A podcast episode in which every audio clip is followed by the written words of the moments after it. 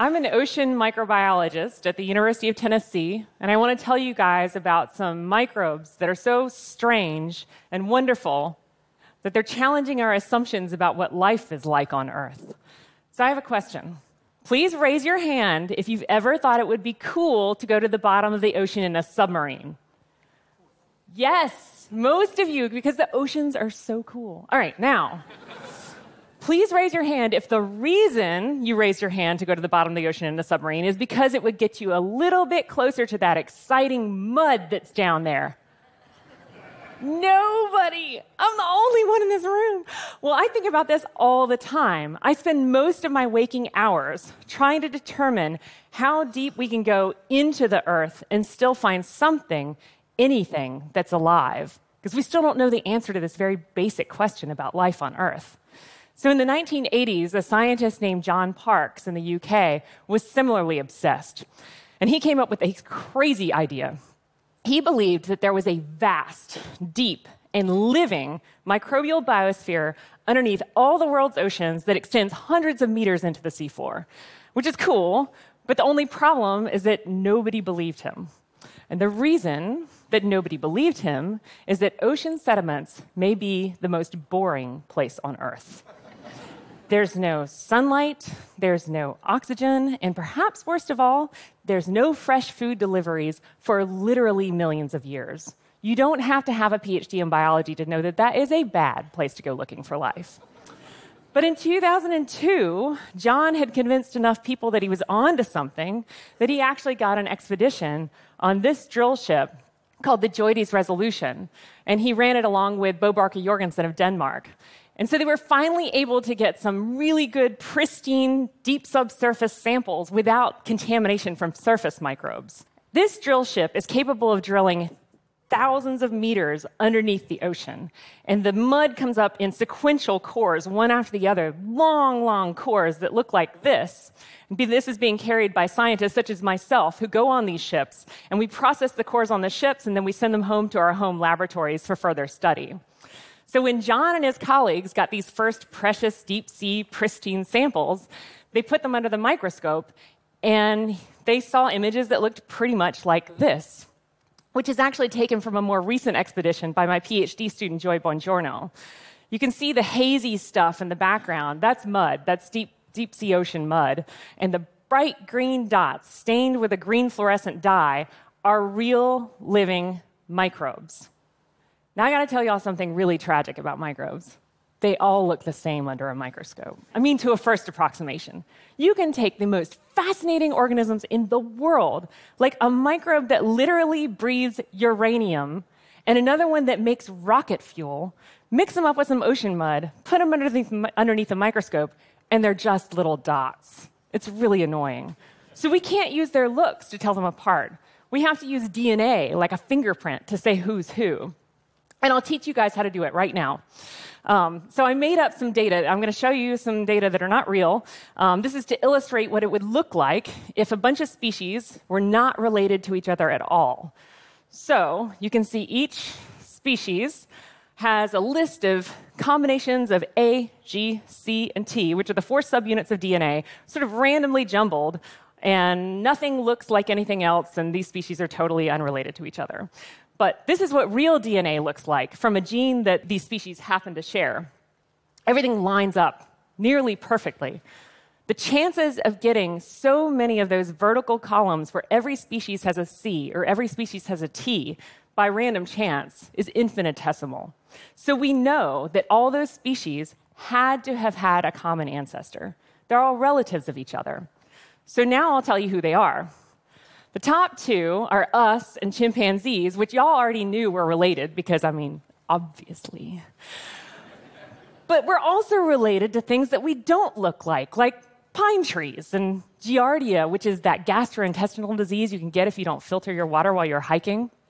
We're also related to bacteria like E. coli and Clostridium difficile, which is a horrible opportunistic pathogen that kills lots of people.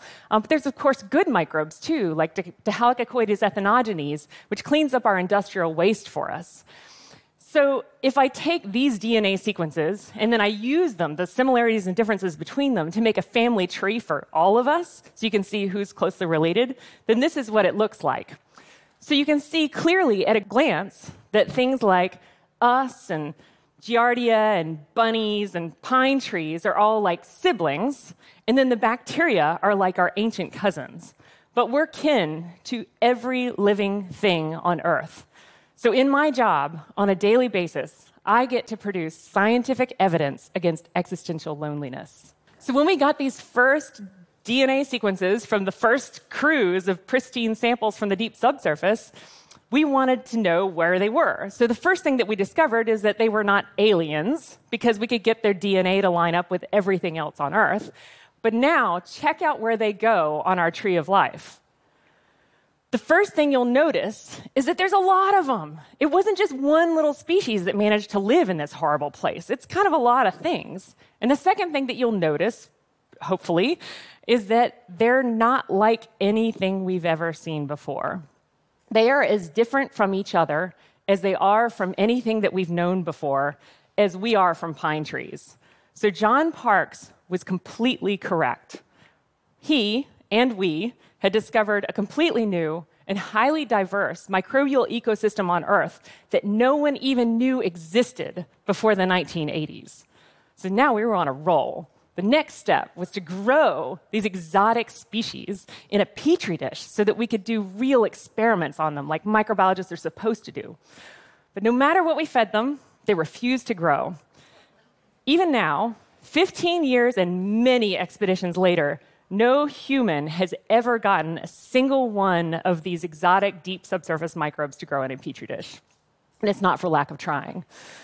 That may sound disappointing, but I actually find it exhilarating because it means there's so many tantalizing unknowns to work on. Like, for instance, my colleagues and I got what we thought was a really great idea. Uh, we were going to read their genes like a recipe book, find out what it was they wanted to eat, and put it in their petri dishes, and then they would grow and be happy. But then when we looked at their genes, it turns out that what they wanted to eat was the food we were already feeding them. So that was a total wash. There was something else that they wanted in their petri dishes that we were just not giving them. So, by combining measurements from many different places around the world, my colleagues at the uh, University of Southern California, Doug LaRowe and Jan Amend, were able to calculate that each one of these deep sea microbial cells requires only one zeptowatt of power. And before you get your phones out, a zepto is 10 to the minus 21, because I know I would want to look that up.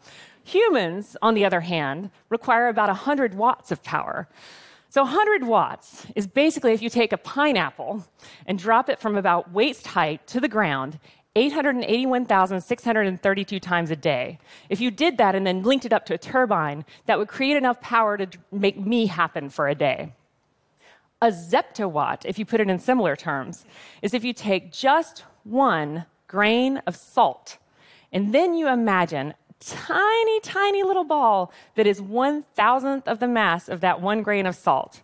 And then you drop it one nanometer, which is 100 times smaller than the wavelength of visible light, once per day. That's all it takes to make these microbes live. That's less energy than we ever thought would be capable of supporting life. But somehow, amazingly, beautifully, it's enough. So, if these deep subsurface microbes have a very different relationship with energy than we previously thought, then it follows that they'll have to have a different relationship with time as well. Because when you live on such tiny energy gradients, rapid growth is impossible. If these things ever wanted to colonize our throats and make us sick, they would get muscled out by fast growing streptococcus before they could even initiate cell division. So that's why we never find them in our throats. Perhaps the fact that the deep subsurface is so boring is actually an asset to these microbes. They never get washed out by a storm, they never get overgrown by weeds. All they have to do is exist. Maybe that thing that we were missing in our petri dishes was not food at all. Maybe it wasn't a chemical. Maybe the thing that they really want, the nutrient that they want, is time. But time is the one thing that I'll never be able to give them. So even if I have a cell culture that I pass to my PhD students, who pass it to their PhD students, and so on, we'd have to do that for thousands of years in order to mimic the exact conditions of the deep subsurface, all without growing any contaminants. It's just not possible. But maybe in a way, we already have grown them in our petri dishes. Maybe they looked at all that food that we offered them and said, Thanks, I'm going to speed up so much that I'm going to make a new cell next century.